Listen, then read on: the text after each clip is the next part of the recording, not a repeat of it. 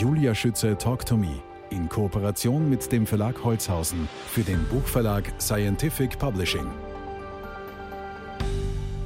Er ist Weltmarktführer im Bereich Seilbahntechnik und besitzt die älteste Verkehrszeitschrift Österreichs, gegründet worden von Sigmund Freuds Bruder.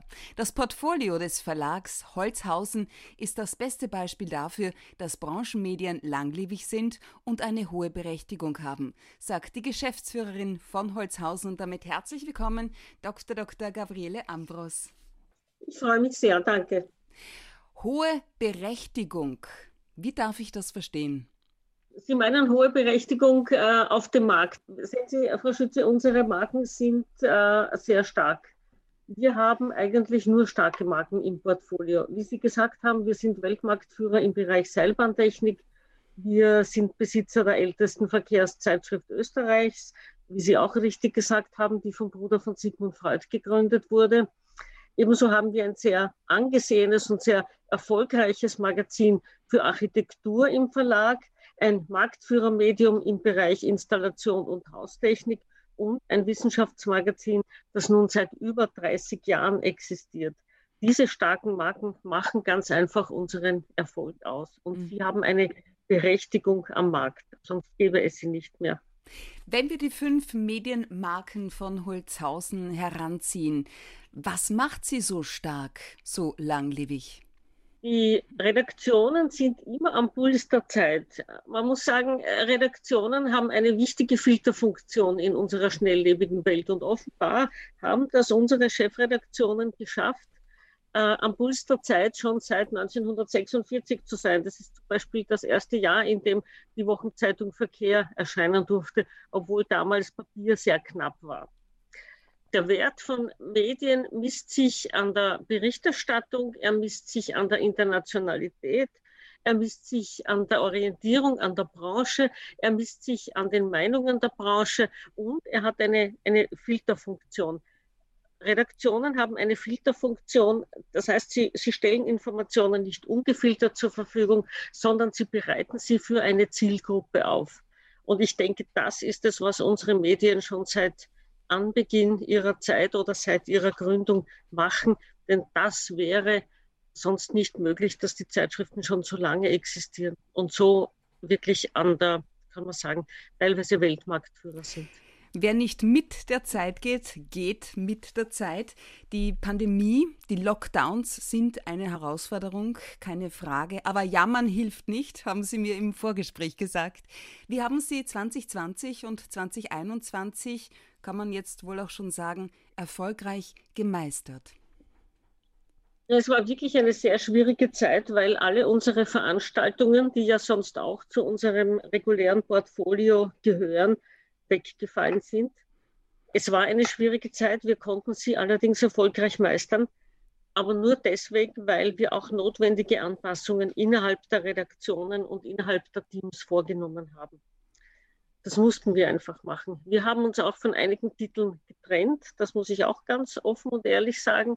Man muss auch eingestehen, wenn Medien nicht mehr in die Zeit passen, das ist oft eine sehr schwierige Entscheidung, aber gerade in den Jahren des Lockdowns haben wir gesehen, was hat Bestand und was hat keinen Bestand.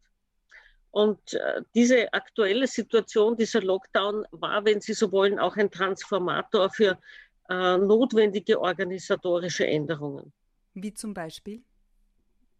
Zum Beispiel haben wir verstärkt auf flexibles Arbeiten gesetzt. Wir haben natürlich auch verstärkt auf Homeoffice gesetzt. Äh, wir arbeiten verstärkt digital. Viele Informationsflüsse funktionieren einfach nur mehr auf digitalem Wege. Und ich denke, das ist etwas, das wir möglicherweise durch die Pandemie verstärkt wahrnehmen mussten, durchführen mussten, aber es hat unserer Organisation sehr geholfen. Was können Medien generell Ihrer Ansicht nach aus der Corona-Pandemie lernen? Was man daraus lernen kann, ist äh, zuerst einmal, dass Flexibilität im Denken und nicht nur im Arbeiten ähm, eine, ein extrem wichtiger Beitrag sind. Äh, wir waren gewohnt, bevor die Pandemie begonnen hat, dass wir so eine Art äh, völlige Präsenzgesellschaft waren. Wir waren überall präsent es gab Veranstaltungen, wir gingen zu Veranstaltungen, wir wurden eingeladen, wir haben selber organisiert. Und dann plötzlich ist aus dieser unglaublichen Präsenzgesellschaft eine Art, wenn Sie wollen, Isolationsgesellschaft geworden. Und ich denke mir, mit, diesem, mit dieser Transformation muss man einmal zurechtkommen. Und das haben wir geschafft, indem wir wohl oder übel auf digitale Kanäle ausgewichen sind, aber auch indem wir gesagt haben, gut, Präsenz ist in dieser Form nicht mehr möglich. Wie können wir unsere Qualität, die Qualität unserer Medien trotzdem steigern? Wie können wir es trotzdem schaffen, dass sie erfolgreich am Markt sind, auch wenn wir jetzt auf die Präsenz untereinander, wenn Sie so wollen, aber auch mit unseren Kunden nicht verzichten müssen, aber sie in andere Kanäle lenken müssen. Das ist uns gelungen. Ich denke, das war wichtigste, das wichtigste äh, Ergebnis unseres gemeinsamen Lernens im Verlag die Kombination von Print und Digital. Jetzt eine Studie des österreichischen Zeitschriften- und Fachmedienverbandes, in dessen Vorstand Sie sind, zeigt, dass Fachmedien an der Spitze der Informationsquelle stehen. Glaubwürdige und damit vertrauenswürdige Informationsquellen sind heute wichtiger und bedeutsamer denn je. Das zu vermitteln, Objektivität im Sinne der Meinungsvielfalt und Freiheit auch zu gewährleisten und zu bewahren, Frau Dr. Ambros, wie geht das?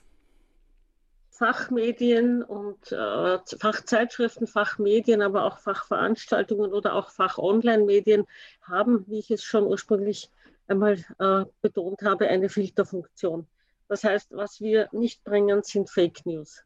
Was wir bringen, sind Informationen, die die Branche braucht. Andererseits wären unsere Medien redundant. Fachmedien müssen für die Branche, für die sie arbeiten, eine wichtige Informationsquelle darstellen. Egal, ob das jetzt im Print geschieht, ob das bei Veranstaltungen geschieht, ob das online geschieht. Und äh, die Bedeutung von fachgerechter und seriöser Information innerhalb der Branche hat der österreichische Zeitschriften- und Fachmedienverband in einer Studie sehr gut herausgearbeitet. Wir besitzen hohe Glaubwürdigkeit äh, und äh, unsere Leserinnen und Leser, unsere Nutzerinnen und Nutzer sind auch äh, sehr angetan darüber, dass wir uns konkret auf Hard Facts und nicht auf Fake News konzentrieren. Das heißt, wir haben im Vertrauensindex eine sehr, sehr hohe Stellung und äh, ich denke, das ist eigentlich unser Erfolg und Davon dürfen wir auch nicht ablassen. Sigmund Freud, weil sein Bruder und die internationale Wochenzeitung Verkehr, er soll gesagt haben, es gibt ebenso wenig 100%ige Wahrheit wie 100%igen Alkohol. Wie sehen Sie das? Ja, das stimmt schon. Aber ich sage mal so, im, im Fachmedienbereich, was Wahrheit betrifft, da geht es uns jetzt nicht darum, dass wir eine bestimmte Wahrheit propagieren, sondern wir möchten einfach nur die Realität äh, der Branche abbilden. Das mhm. heißt, wir haben keine, keine, wenn Sie so wollen, keine Ansprüche, eine eigene Wahrheit darzustellen, sondern wir möchten die Branche und ihre Bedürfnisse, ihre Probleme so präsentieren, wie sie eben sind. Äh, wir haben da wenig Sendungsbewusstsein, was die, die, das Umlegen unserer eigenen Ansprüche und unserer eigenen Ideen auf die, auf die Leserinnen und Leser betrifft, sondern wir wollen einfach die Realität abbilden.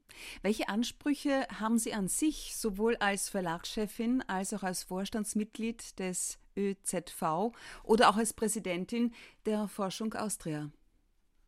Naja, das Wichtigste, wenn Sie mich fragen, ist Seriosität und, und Integrität.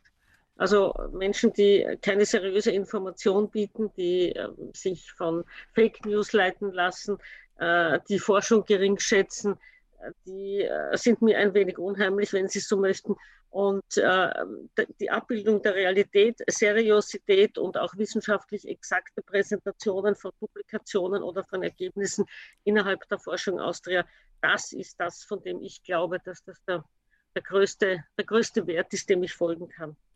Wie wichtig ist ein regelmäßiger Perspektivenwechsel? Der ist schon sehr regelmäßig und wie gesagt, das Jahr, die Jahre 20 und 21 haben uns natürlich auch geholfen, unsere Perspektiven zu ändern. Sie haben uns aber auch gezeigt, worauf es wirklich ankommt. Äh, man darf jetzt auch, wenn man das zweite Jahr in einer Pandemie ist, natürlich nicht alles über Bord werfen, was bis jetzt gegolten hat. Das ist klar. Wir müssen auch Kontinuität zeigen in unserer Berichterstattung, was unsere Medien betrifft, äh, in unserer Ansprache des Marktes. Aber natürlich, der Markt hat sich komplett verändert. Schon der Wegfall zum Beispiel aller, aller Veranstaltungen, aller direkten Kommunikationen, das hat einen Perspektivenwechsel erfordert. Mhm. Und das ist nicht einfach, das zu bewältigen. Aber bis heute kann ich sagen, bis jetzt haben wir es geschafft. Und Sie wissen ja in, in, in vielerlei Hinsicht, wovon Sie da sprechen, Stichwort Perspektivenwechsel, als leidenschaftliche Sportflugzeugpilotin. Na, das ist schon lange vorbei, liebe Frau Schütze. Ins Flugzeug steige ich momentan nicht mehr. Das habe ich schlicht und einfach aufgegeben, denn das wäre auf Dauer, hätte das zu viel Zeit beansprucht. Das habe ich sehr gerne gemacht in der Zeit, wo ich geflogen bin. Aber jetzt sehe ich zwar, sehe ich mit, ähm, mit, wenn Sie so wollen, mit viel Freude, blicke ich auf die Zeit zurück, aber ich würde es jetzt nicht mehr unbedingt machen wollen. Gabriele Ambros, der Blick nach vorn und auch zurück.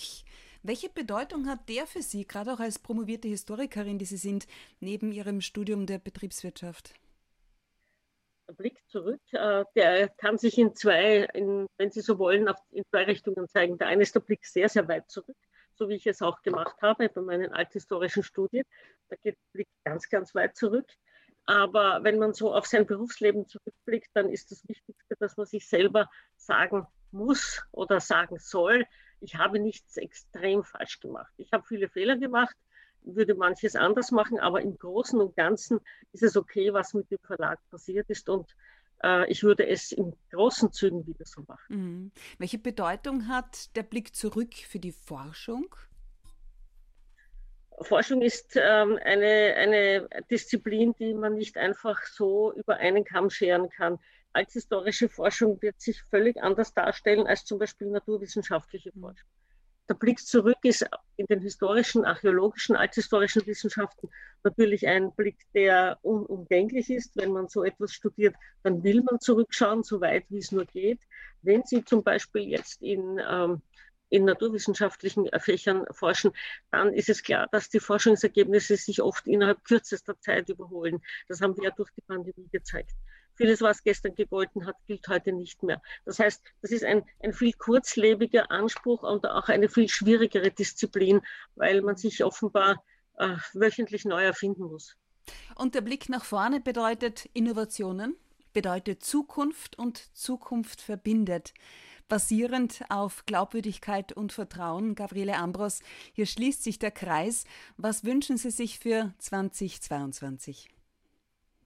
So, zuerst mal würde ich mir wirklich wünschen, dass die Pandemie endet und dass die, die Spaltung unserer Gesellschaft endet, dass wir wieder zu einem Zueinander finden, dass die Isolation endet, dass wir wieder aufeinander zugehen können, dass wir wieder mehr miteinander kommunizieren können und dass wir alles, was spaltend ist und alles, was Probleme hervorruft, vermeiden können. Und ich wünsche mir, aber nicht nur mir, sondern auch allen anderen Verlegerinnen und Verlegern, dass die Zeit wieder wenn Sie so wollen, kommunikativer wird. Dass wir wieder stärker mit unseren Kunden und Kundinnen und Geschäftspartnerinnen sprechen können und dass die Isolation dann endgültig endet. Frau Dr. Dr. Gabriele Ambros, vielen Dank für das Gespräch. Alles Gute und auf Wiederhören. Ich danke Ihnen. Vielen Dank fürs Zuhören. Über Anregungen und Rückmeldungen zum Thema freut sich Frau Dr. Dr. Gabriele Ambros, Geschäftsführerin des Verlags Holzhausen. Kontaktdaten sowie weitere Informationen finden Sie in den Show Notes.